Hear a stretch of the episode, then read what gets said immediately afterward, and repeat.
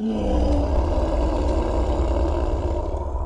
mundo, hola Asgardia. Soy Dark Sander transmitiendo desde el Hades para todos aquellos que quieren saber qué hay detrás de cada letra, cada canción, cada artista. Será un viaje en el tiempo, será controversial y riesgoso, pero siempre interesante.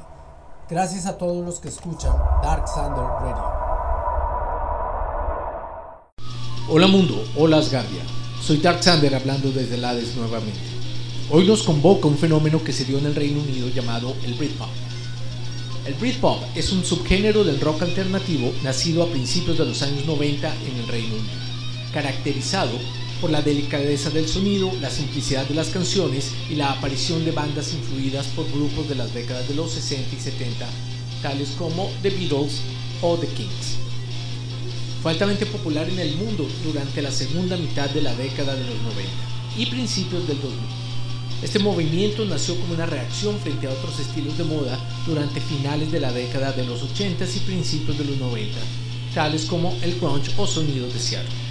En tanto, en el Reino Unido, sonidos como el de Manchester o el Acid House habían generado un renovado interés en canciones lideradas por el ritmo y el groove en la música pop.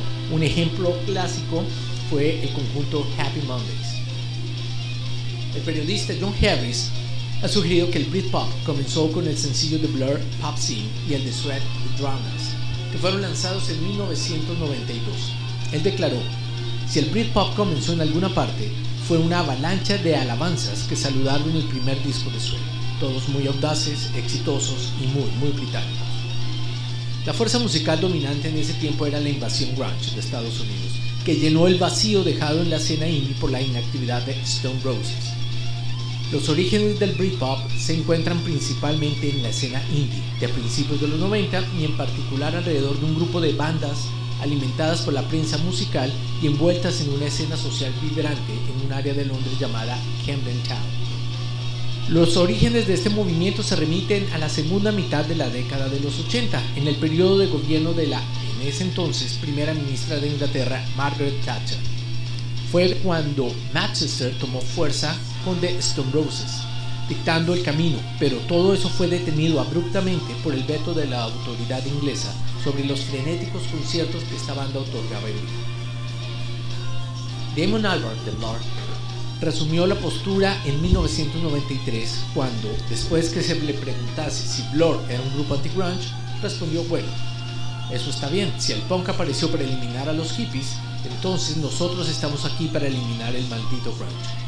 Justo en ese año, la revista Select lanzó un número que generaría una gran polémica y marcaría un gran impacto, ya que esta mostraba al vocalista de Sweat, Brett Anderson, en la portada con un fondo de la bandera del Reino Unido con la leyenda Fucking Yankees, Go Home, en castellano, jodidos Yankees, váyanse a casa.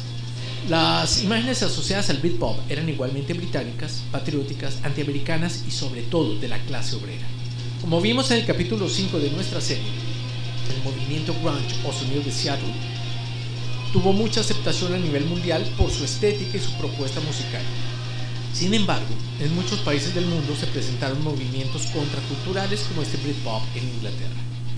Tristemente para el grunge y afortunadamente para el Reino Unido, con la muerte de Kurt Cobain se da muerte al grunge y las bandas británicas con propuestas de sonido más clásico y enarbolando la cultura británica empiezan su apogeo. Reclamaban el trono que durante la escena independiente de mediados de los 80 había pertenecido a The Smiths. El mismo trono que a finales de esa década y a principios de la siguiente habían ostentado las bandas del movimiento Manchester con The Stone Roses a la cabeza y que ahora había sido usurpado por Nirvana. El Britpop, todavía desconocido para el gran público, crecía poco a poco por todo el país, hasta que un buen día, de repente, había llegado 1994. Cobain y Nirvana ya no estaban, y en Manchester había nacido un grupo que la industria sabría aprovechar para oponer a Blur y devolver así al Reino Unido una vieja y añorada rivalidad similar a la que durante un tiempo hubo entre The Beatles y The Rolling Stones. El grupo se llamaba Oasis. Sin embargo, debemos aceptar que el movimiento se fue sin pena ni gloria. Podemos afirmar que el Britpop solo cuajó entre los nacidos entre 1981 y más o menos 1985. Es decir, los que a mediados de los años 90 estaban entrando en la adolescencia, saliendo de ella o inmersos en su inestable epicentro. Para terminar, diremos que el pop y rock independiente británico, el indie, era un movimiento contradictorio en su esencia. Eran antirracistas, pero abiertamente evitaban el contacto con la música y la cultura negra. Este movimiento fue muy parroquiano y se agregó a una generación. No hubo bandas con miembros británicos, ni negros, ni indios, ni pakistaníes. En 1991, en la ciudad de Manchester, se forma una banda de rock llamada Oasis. Este grupo deriva de un grupo llamado The Rain. La banda se formó con Liam Gallagher, el cantante y baterista, Paul McGuigan, bajo y guitarra, y Tony McCarroll, batería. Con el tiempo, se les une el quinto miembro, guitarra, líder y vocal, Noel Gallagher. Este grupo se volvió rival, según la prensa, del grupo Blood. El grupo tuvo varias configuraciones, pero siempre estuvieron los hermanos Gallagher, hasta su disolución. En agosto del 2009, Noel deja la banda y con esto llega a su fin el grupo. Para este año, Oasis había vendido 75 millones de copias en todo el mundo, convirtiéndola en la banda más exitosa y comercial del Reino Unido. En 1995 se produce el segundo álbum de estudio llamado What's the Story, del cual extraemos la canción Wonderwall, escrita por Noel Gallagher y Owen Morris. Esta canción describe a un amigo imaginario que viene a salvarnos de uno mismo. Esta canción fue un éxito en la mayoría de los países, entrando en los mejores 10 de las varias listas. El nombre de la canción se basó en el álbum en solitario de George Harrison, de Wonderwall Music. Escuchemos Wonderwall.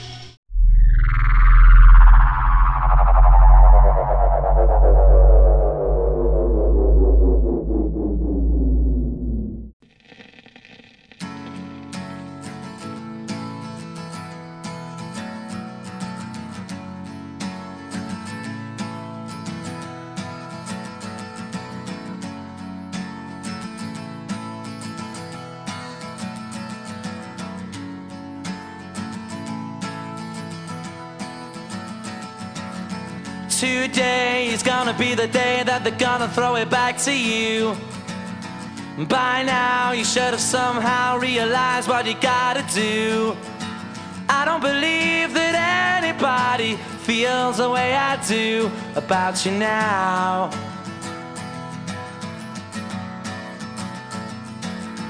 Backbeat, the word is on the street that the fire in your heart is out sure you've heard it all before, but you never really had a doubt.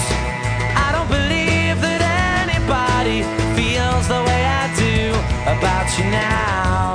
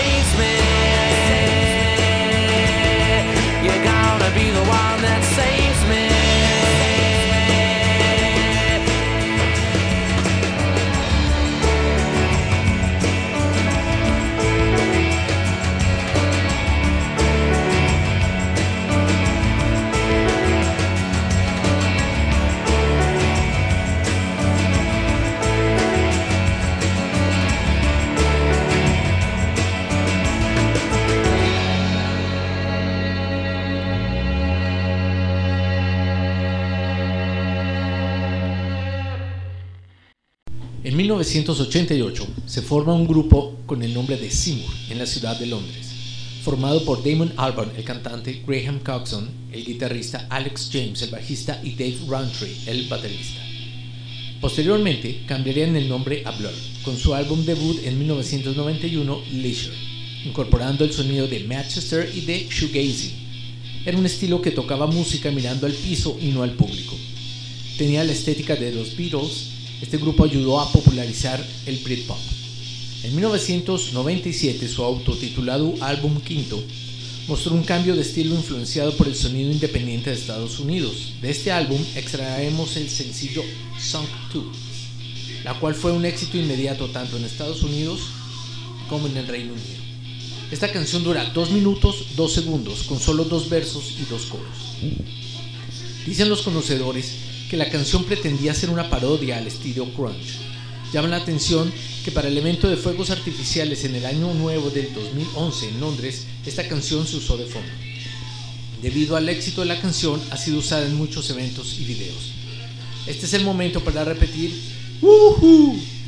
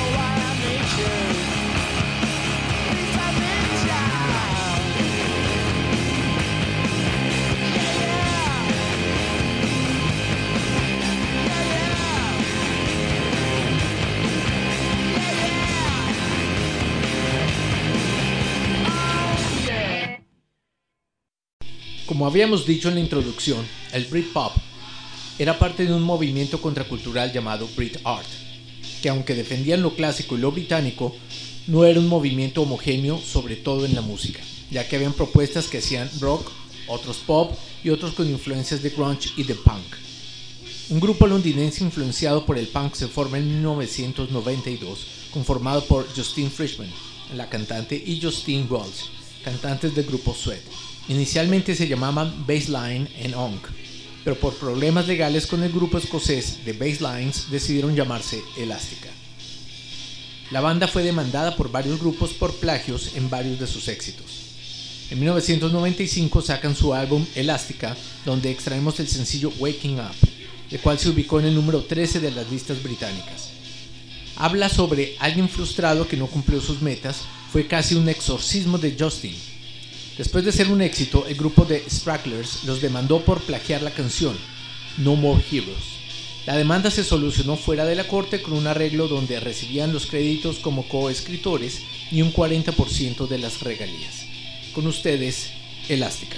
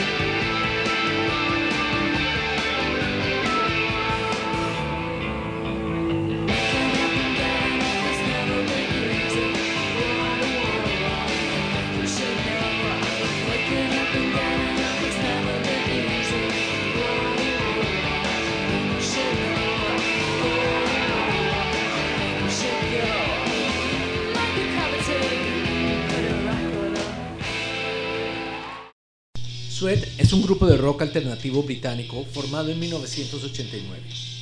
En Estados Unidos fueron conocidos como The London Sweat, puesto que su nombre original ya estaba registrado. En 2010 se forma la banda y en el 2011 se anuncia la preparación de un álbum de estudio. Continúan en activo actualmente y su último álbum fue publicado en septiembre de 2018. La formación con la que se dieron a conocer fue Brett Anderson en la voz, Bernard Butler guitarra, Matt Osman bajo, Simon Gilbert batería. Antes de grabar su primer disco, también pasaron por la banda fugazmente el batería de The Smiths, Mike Joyce, y la que más tarde sería cantante y líder del grupo Elástica, Justin Frischman. Por aquella época, novia de Brett Anderson del grupo Blur. Cuando el grunge estalló a principios de los 90 de la mano de Nirvana, todas las miradas se dirigieron hacia el rock alternativo y el indie rock que se estaba haciendo en esos momentos en Estados Unidos. Las listas de Estados Unidos y la prensa británica se llenaron de grupos americanos y los jóvenes de ese país y de todo el mundo mostraban más interés en lo que se hacía al otro lado del océano. Esto era una afrenta para la industria acostumbrada a llevar la batuta en las nuevas tendencias del pop y el rock.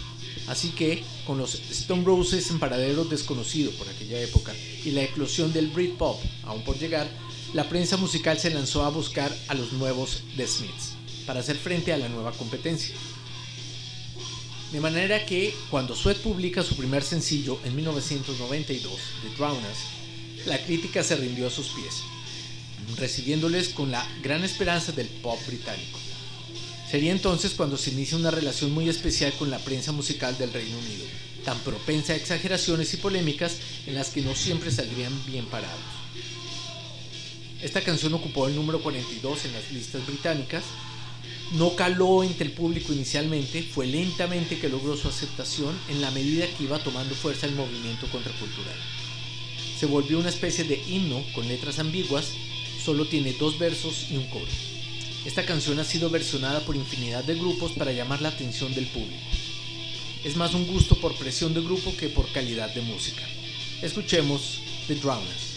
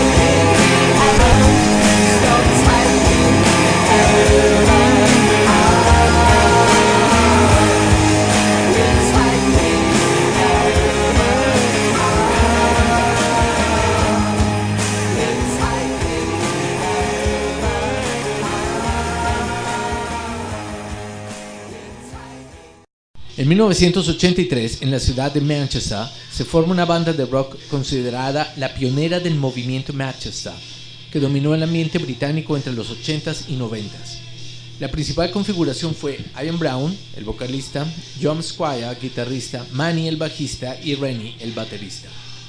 Pero no fue sino hasta 1989, seis años después, que lanzan su álbum debut The Stone Roses, el cual recibió una gran aceptación por el público, incluso afirmando que ha sido el mejor álbum nunca antes grabado en el Reino Unido.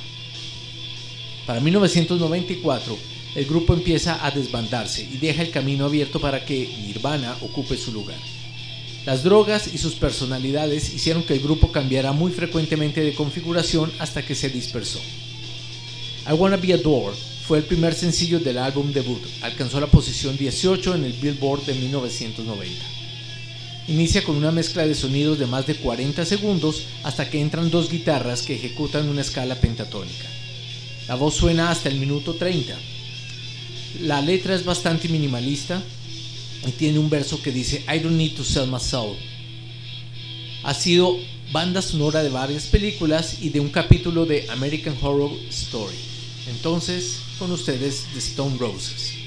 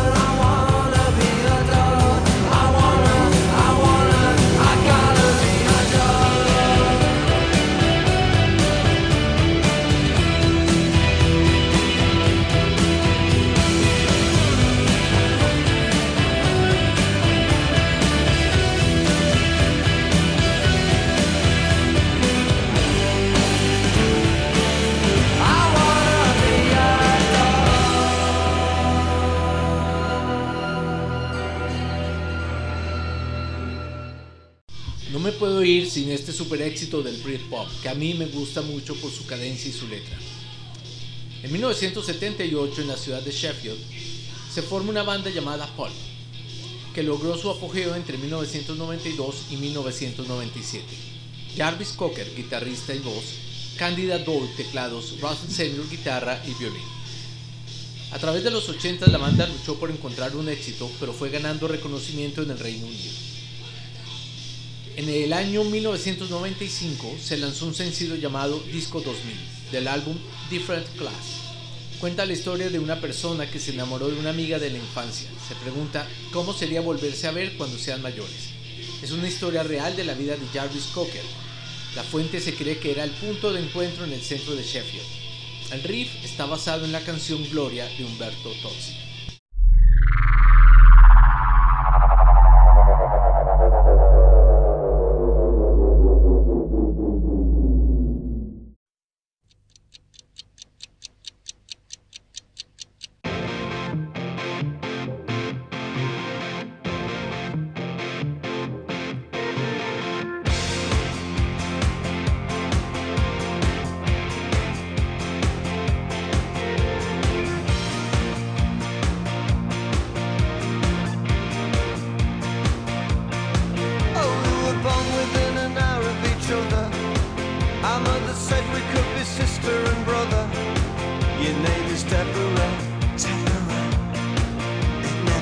oxygen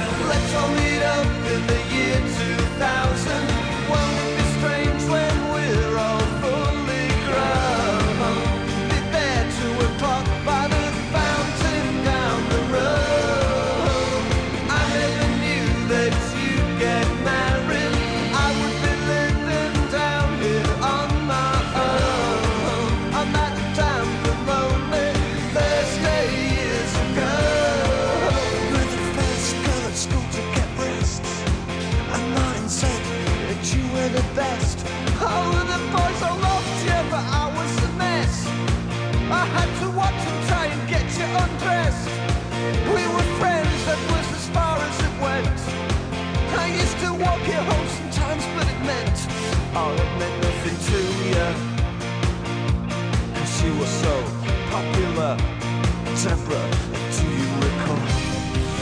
Your house was very small, with wood chip on the wall. When I came round to call, you didn't notice me at all. That's it, let's all meet up in the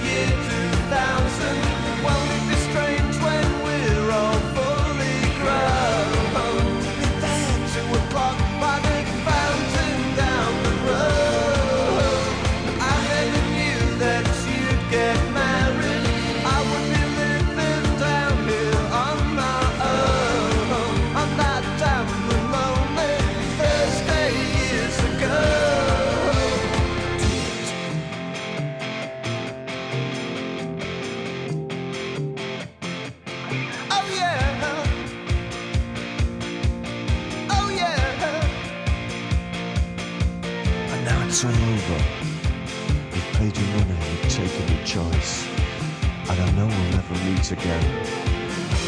But Deborah, I just wanted you to know I remember every single thing. But do you recall your house was very small with wood chips?